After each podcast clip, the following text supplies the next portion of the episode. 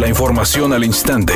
Grupo Radio Alegría presenta ABC Noticias. Información que transforma.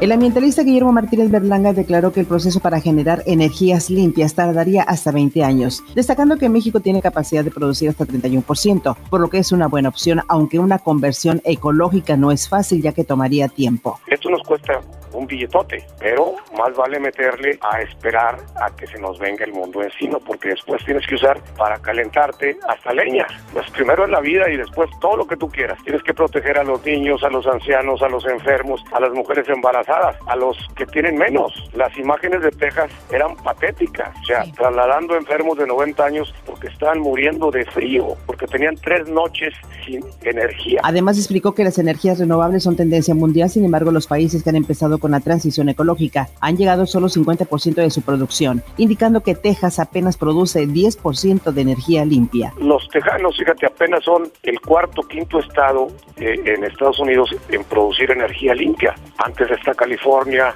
Oregon, Nueva York produce apenas un 6%.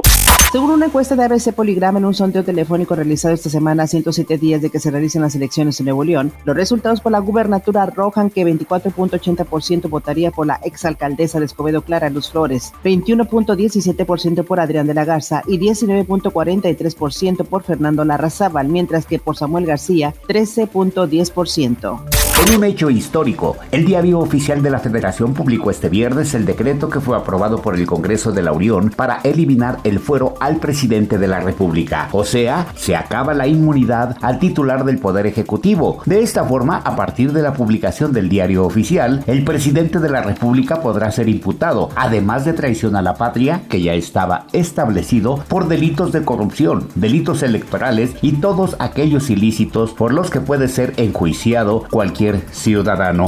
Editorial ABC con Eduardo Garza. Algo se está haciendo mal en México. Apagones generalizados, falta de gas, cortes de agua, debido a que no hay energía eléctrica en las bombas que distribuyen el vital líquido. Las cadenas de autoservicio anuncian que van a racionar la producción de pan y tortilla porque tienen poco combustible. Una pandemia de COVID-19 que ha matado miles de personas diariamente en el país y no hay una estrategia de vacunación definida. Además, se anuncia una escalada de precios en los próximos días. Este no es el México que queremos, esa es mi opinión y nada más. Luego de una participación histórica para México y la CONCACAF, en donde Tigres consiguió el segundo lugar del Mundial de Clubes de Qatar, Luis Chaca Rodríguez, defensor felino, manifestó que tienen el deseo de volver, pero ahora para llevarse el campeonato. Eh, ahora tenemos la espinita que, que, yo estoy seguro que todos los que, los que fuimos nos quedamos con la espinita de que pudimos dar más, que pudimos competirles un poquito más. Si ya llegamos a la final, pues bueno, cualquier cosa puede pasar, ¿no? Así que pues vamos a hacer todo lo posible por regresar y hacer un mejor papel.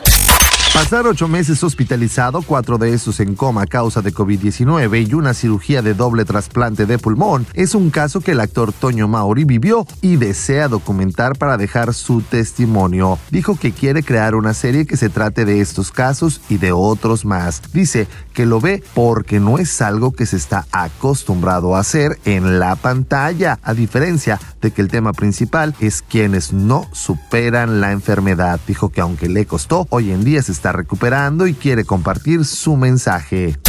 Hay un accidente en la avenida Morones Prieto entre Poza Rica y López Mateos en el municipio de Guadalupe. En este mismo ayuntamiento hay un semáforo apagado en la avenida Acapulco y Los Cristales en la colonia Los Cristales para que tome sus precauciones. Y otro percance se registra en estos momentos en la avenida Juan Álvarez y Washington en el centro de la ciudad. Es un día con cielo despejado. Se espera una temperatura máxima de 14 grados, una mínima de 6. Para mañana, sábado 20 de febrero, se pronostica un día con cielo despejado, una temperatura máxima de 20 grados y una mínima de 2. La temperatura actual en el centro de Monterrey, 7 grados. ABC Noticias. Información que transforma.